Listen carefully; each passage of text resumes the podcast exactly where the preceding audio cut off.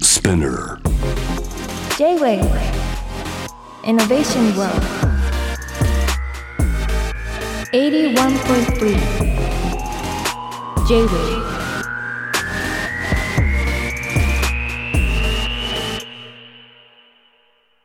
通りすがりの天才カートンをナビゲートしている JAVE イノベーションワールドここからはロートイノベーションのコーナー今夜はシャーベッツの浅井健一さんベンジーをお迎えしています番組としては2回目の登場ということでこんばんはこんばんは。よろしくお願いしま。お願いしますす。いやもうちょっと僕は開始からちょっとドキドキしちゃって浅井さんさっきスタジオいたじゃないですか、はい。であの夜景綺麗だっつって写真を今ね撮る時に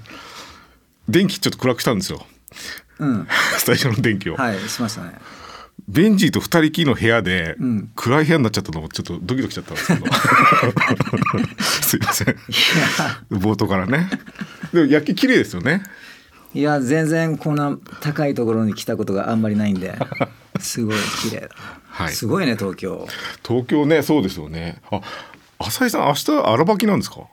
そうです。あら、そんな大変な時に来ていただいて。明日5時半からやありまらす。、すいません。いや、全然、あの。体絞っ てるんで。ちょうどいいです。そうなんです。ありがとうございます。荒脇もね、主催の方がね、名物の方でね、面白い方ですよね。すごいいい人ですね。荒脇僕もなんかあの方知り合いで、何回か僕はあのプログラミングで参加したことあるんですけど、ああ、そうなんですか。荒脇いいですよね。最高ですね。いいですよね。はい環境もいいし、うんお客さんも気持ちいいですよね。 寒いけどね。環境的にね、はいちょっと寒いですけどね。はい、えー前回出演いただいたのは2020年9月でございましたが、えーそうであの時はあれでしたねコロナとかであんまりライブができないっていうちょっと寂しい僕から見ても浅井さんちょっと寂しそうな印象でしたけどね。そうでした。はいうん。でちょちょこちょこっとあの、まあ、お客さんも今はね声が出せるようになったりしてはい。これからのねライブもまたちょっと雰囲気変わってきそうですけどねというタイミングでございます。元気出していきましょう。元気出していきましょう。 はい。あの、シャーベッツとしては、えー現在、ミッドナイトチョコレートが出たばかりということで、僕、あの、拝聴しまして、はい。いや、なんかめちゃくちゃかっこよくて、ありがとうございます。なんか、あれなんですよ。この、今、かけたばっかりの知らない道というのをかけさせてもらったんですけど、はい。なんか、やっぱ浅井さんは、なんか、いつもなんか乗ってるイメージがあって、乗り物。バイクとか、まあ、ミュージックビデオもそうですけど、うん。なんか歌の世界でもなんか早い風景を見ていたような気がしてはあ、なんかここに来て自転なん車か自転車 自転車出てきたんそうでだからすごいたくさんあのプロモーションビデオとか撮ってきたでしょ、はいはいそれであの車とかさオートバイうん、単車とかたくさん撮ってきたんで次は自転車で行こうっていう話になって なんか素朴な感じで撮りましたねそうですよね街の風景とかあと浅井さんは歩いてらっしゃったしなんかその歩く速度みたいなものもねなんか歌の世界は特になんかススピード重視っていうかゆっくりめの印象がありましたけどね、えああ俺の歩き方歩き方もそうです しあの歩くスピ ード歩くスピードなんかあのなんていうんですかあの知らない道の曲の中でなんあか結構年を取ることの肯定みたいな風うにん受け止められて、ああふ深いね だって浅井さん書いたじゃないですか、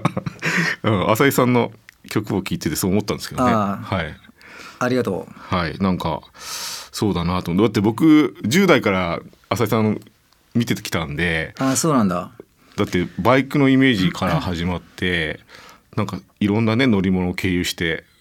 っていうなんかね印象でうんそっちで行こうっておっしゃったんであの歌の中でうんなんかそそっちうん、そっちにするわっちにするわなんか、そうなんか僕も浅井さんと同じく僕の方がカレーは早いですけどあの 僕の方が若いんですけどうんあの年齢はどんどん年を取っていくんですけど今おい僕46ですね。ああ若く見えますねあそうですかありがとうございます、なんですけどねなんか年取って確かに失われていくものはあるけど確かに大切なものもできてっていうのは、ああ そうですねだからこの曲は、うん、もうこの曲で言ってる通りなんか完全にさ昔あのやってたことだとか思ってたことともう違うで違うんですようん58にもなると。でその時今はだから自然あの素直な感じでできた曲ですね。全然年齢は浅井さんわかんないですけどねなんか年齢を感じさせないいでやすめちゃめちゃわかりますね自分では年取ったって思いますか、思うねああちなみに自転車とかは電動自転車じゃないですよね電動自転車じゃな いねあ そうですか、うん僕はもうすっかり電動自転車にお世話になってますけどねなんかなんか電動自転車だらけですねそうですね世間はそうなんですけどねねはい白井道もねなんかなんかそうこのアルバム聞いて僕なんかタイム感がすごいあの自分の年齢と合っててすごいうんか合ってるけどかっこ次のかっこよさを示してくれてる気がしてすごい何回も聞いちゃって あのありがとうございます大好きなアルバムですけどあの全曲僕ねフレスターちょっと大変なんであのちょっとピックアップさせてもらったんですあの「セダンとクーペ」という曲がありまして、これはなんか二律するなんか世界というかえ二つなんかあ二ー律するというか二つの何かシンメトリーなものをなんか出してそれに関して、うんなんか世界を二つに切ってからなんか変な聞き方してますかいらや僕はねだからあの 自分はがこの曲の説明は全然することができなくてあそそうですよねだからあの聞いてっていうかあの完成しましてそれで自分で聞いてすおすごいかっこいいなって、うん自分で思ったのでだからだからそれで OK というか、 OK ですよね、うん、はいなんかなんか世間ですごい自分軸と他人軸みたいのが結構取り沙汰されてるんですよあの今の一般的に自分軸と他人軸が取り沙汰されてはいいる、はいなんか自分軸で生きるとか、うんはいた他人軸をなんか押し付けられるとか、はいなんかそういう二律するなんかでなんか結構みんな苦しくなっちゃったりしてる中で、うんなんかもう軽やかに浅井さんはこの曲でユーモアを交えながら、うんいろんな価値観をね見てみたらいいじゃんっていうふうに僕は受け取ったんですけどそれで あのすごくいいいいです。はいなんかこれじっくりねき聞いてもらいたい。その作り始める時に、あの その曲がどういう風になるかっていうのが自分の中で全然見えてなくてでそれを一月ぐらいかけてメンバーと一緒に作っていってその間に歌詞もできていってそれ最後に最後の辺であのなんか自分が何を言ってるか言ってる言いたいのかわからなくなってっていう流れですねこの曲はでもそれそれでいいなと思ったんですそうですよね、うん人はねここうだって別に生きてないですしねなんかその惑いの中でそういう揺らぎがねなん かおでもおーおーセダンとクーペはでも僕は違いは普通に構造的な違いはドアの数かなと思ってましたけど違いあまーすかねそうなん かねあの調べるとそう出てくるみたいなんだけど要するに俺の自分の取りか捉え方としては、はいはいなんかあの後ろがあの流線形というか斜めに、はいはいあの傾斜してるのか角ってあの落ちてるのかああ確かにそこあトランクがついてるのかあのリフトバックっていうあか、あーはいはいはいはいそれの違いだと思ってますけどね。セダンとクーペの違いですねはいまあでもねその人のね思ったようにねあ 全セ然ダンそのれクーは、ペう入んってくれればっていうね、はい自由でいいです。はいなんかあんまり歌詞のねことをやっぱリスナーを聞いちゃいますよねあの歌詞のこともなんかすごいじっくり聞いてしまいますけどどうしてもねそうですねだから歌詞は説明説明する本当はしたくない、あそうですよね、うん、だからあの聞いて感じてもらったままが一番大事だからじゃあもう一個だけ僕感想を言っていいですか ファンタスティックという曲であ何個でもあの言ってくださいファンタスティックって曲がすごい軽快なサウンドに乗せつつあかかったかなはいそうこれはなんか断捨離みたいな曲、あ全然あの断捨離の歌ですうん、ちょっと僕シャーベッツで言うと福士さんのこともちょっと頭に浮かんだりもしたんですけ どそれ はそれは失礼に値するのであのでも、それははいそうですよそうなんですかやっぱ あのねこれ初めり、はい、あの曲ができた時に福井さんに「福井さんの歌ができた」とか言って福井さんに言ったんですよそしたらなんか喜んでましてうんそんないきさつがありますでも聞いたらちょっとあの多分ムカついてたと思いますこのそう断捨離の曲でなんかこういうサーフサウンドでっていうのがとてもねなんか浅井さんらしいなっていう印象がありましたけどもなんかいろんなねやっぱ音楽はいろんな聴き方があっていいわけですよねそのもちろん人によってねもちろんそうですはい。という中でございますが、えー今回僕は浅井さんをお迎えするにあたって、あのーちょっと分析をしまして、それはすごい浅井さん嫌がるかなと思いながらもちょっとあのシャーベッツでねあの手掛けられた曲、えー、141曲ねそれ自分数えたことなかったんですごいなと思いまし5た万ありがとう8208文字をですね、えー解析した結果こうなったというものを踏まえまして浅井さんになんとちょっとクイズを出すというはいことをちょっと試みたいんですがはいよろしいですかぜひと もはいじゃあちょっと1曲挟んだ後にシャーベッツからスプレッドシティ聞いてください。 J-Wave Innovation World. Innovation World はい、えーニューアルバムからシャーベッツでスプレッドシティをお届けしましたさて浅井さんあのはいクイズを出してよろしいでしょうかはもちろんですい、はい、これなんかクイズのなんか音って作った作ってないよね特にねはいはいえー、題して浅井健一さんに出す全部こうリソースは浅井健一さんのね言葉から作りましたので、はいえーシャーベッツクイズ、えーお届けしましょうまず第1問、うんこれは浅井さんがシャーベッツで一番多く使っている言葉のうち、うんまあ、題名認証というか認証は何でしょうかえなんか人に関する言葉 ですね人に関する言葉認証ですね認証私とかあああ僕とかあ一人称二人称とかそうですねあのー人に関することです ねあの一人称認証えっ、と君とかも含めた認証です、はい、あ彼とかも含あ、めああそういうことか、はい、うーんとねシャーベッツですえっと君じゃない正解です すごい正解でしやたったー君で108回登場してますすごいねあれなんできもう君だって思いました思いましたねあれちなみにソロだと変わりますソロとかだとソロも君かな、ソロはうん、英語の愛なんですよね私っていう愛あ本当、はいへえそうなんだちなみにですけどブランキー時代は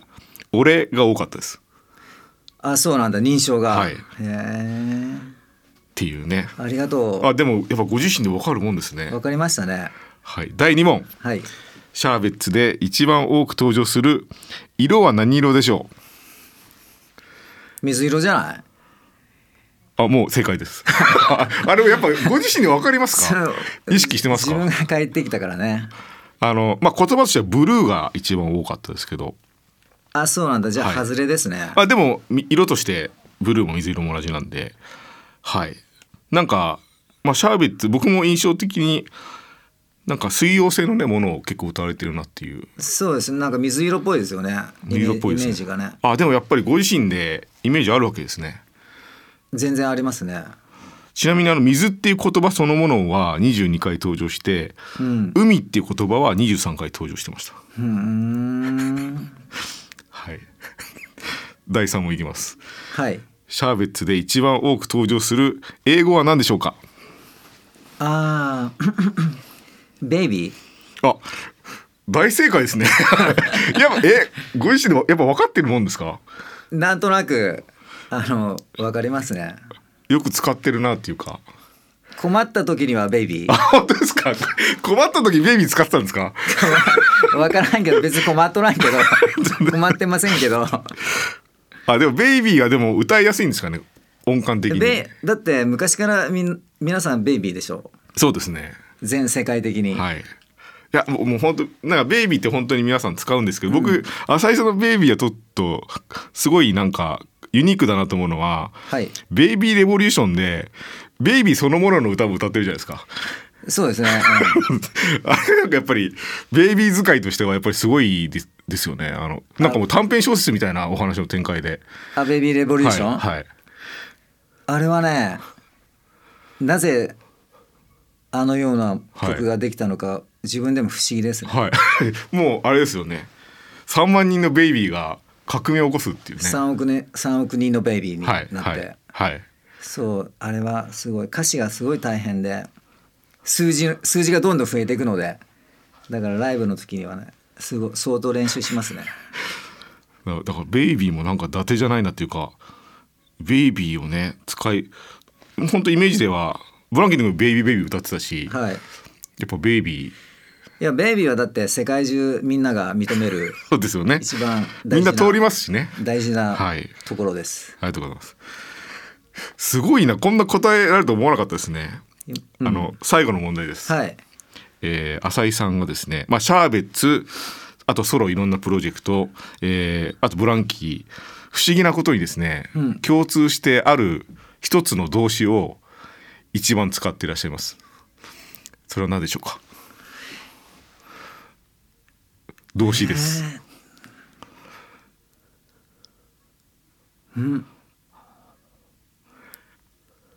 えっと愛する愛するではなかったですねあこれは不思議なことに全キャリアを通じてはい一番浅井さんを使ってますね、ーうんえっと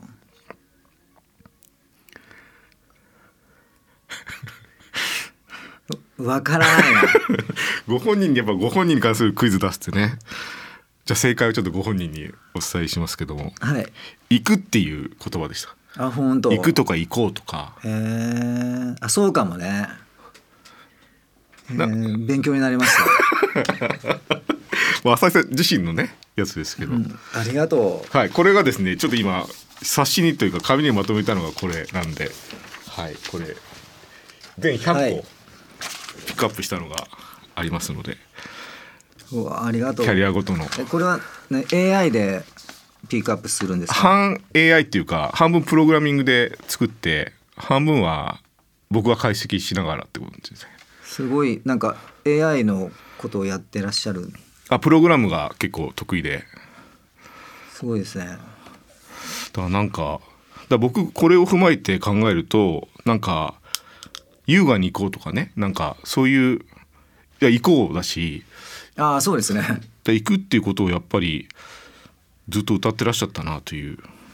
あー分析するとそうですねあと僕ほ本当になんか引っかかったというか愚か者の中で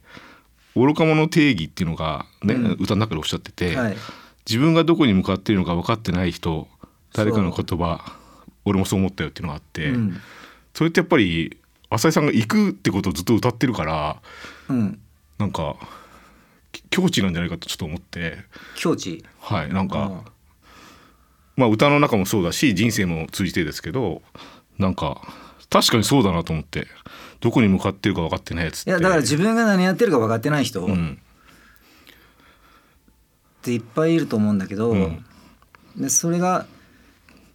すすごい自分がやってることが実はものすごいなんか悪いことにつながってたりするのにそれに気づかなくていいことだと思ってやってる状態が一番怖いでしょ。怖いですね、うん、だからそれはすごく愚かなことだから注意しないとダメじゃんって思うんだけど なかなか自分自身も自分自身がどこに向かっていってるのかよく考えてみたらあんまり分かってないかもしれないなって。そうですよね、うんはい、あのーいろんな分析をさせていただきまして、もしあの まあご自身で知ってるよって話かもしれないですけどね。なんかまあこれをなんか意識的にあこういう言葉をよく歌ってたから逆に違う言葉にしてみようとか、あとまあこれ僕だって浅井さんの浅井さんの使う言葉の浅井さんが歌う海とかってなんかやっぱり意味を感じちゃうんですそよ、うだね、だね。から余計なことを今日知っちゃったかもね俺 あら余計なことをしちゃいましたあかのね。でもねそれ はね全然、はいあの全然気にしなくていいですよ、良かれと思ったんですけどね。いやあのいい面もいっぱいあると思うはい。ただ「ベイビー」って今度言う時に俺そうまあでもそれがあのそういうものだから、そうですようね。ん、なんかその人にとってのその言葉っていうのはとてもなんか大事な気がしてなんか谷川俊太郎さんが言う宇宙と物理学者の言う宇宙ってなんか意味が違うじゃないですか谷川俊太郎さんはなんて言ってんですかうちのこと宇宙を表現する時なんか孤独の表現としてあの人はよく使っていて、孤独の表現はい、うーん何万光年の孤独とかなんかその赤量をとてつもない単位で表現したい時なんか使ってるようなイメージがあったりとか赤量あのあの悲しい気持ちというか。ああこすいません言葉知らなくてなんかそう浅井さんが歌う「海」とかはなんか流れる風景とか、あと目的地というかあとまあ存在としての母なる海とかそういうなんかやっぱ人によって言葉だけじゃないものがやっぱあるなと思いますけどね。 ああそういう深い話好きですねありがとうございます。自分なはなんかそういうふうに勝手にやっぱりねずっとえ河原さんは宇宙はどうや、宇宙はどういうふうに思ってるんですか宇宙はあのーとてつもなく何もない広大な黒ですね。何でも入るし何にも入んないっていうか何も何でも何でも入うん入るかもしれないし何にも真空で何も生命も生まれないかもしれないですけどとにかく広大ってえいう、ーじゃあ死んだらどこに行くと思います死んだらううんん、ーん何かのやっぱり帰りがあると思ってますねああ輪廻みたいなものは。偉いお坊さんが言ってたんですけど、はいそうやって聞いたらそんなことを考えとるなって言われてはい人間はそんなことは考えずになんか小さくてもいいから夢を見つけて目的を見つけてそれに向かって一生懸命生きるはいそのためにはいその死んだらどこに行くだとかそういうことを考えとらずに一生懸命何かに向かって生きる姿が一番人間らしいんだって言って教えられてそうだなと思いましたけどね。あれですよねお坊さんとなんか対談する連載みたいなのありましたよねなんかあ連載っていうかありましたはいあのあの時ですかねその時ですはいあのお茶茶室に入 っておで茶をもあれをななんで浅井さんがお坊さんと話したいと思ったのかなっていうのは結構不思議だったんですけどいやねだお坊さんだすごいお坊さんだったら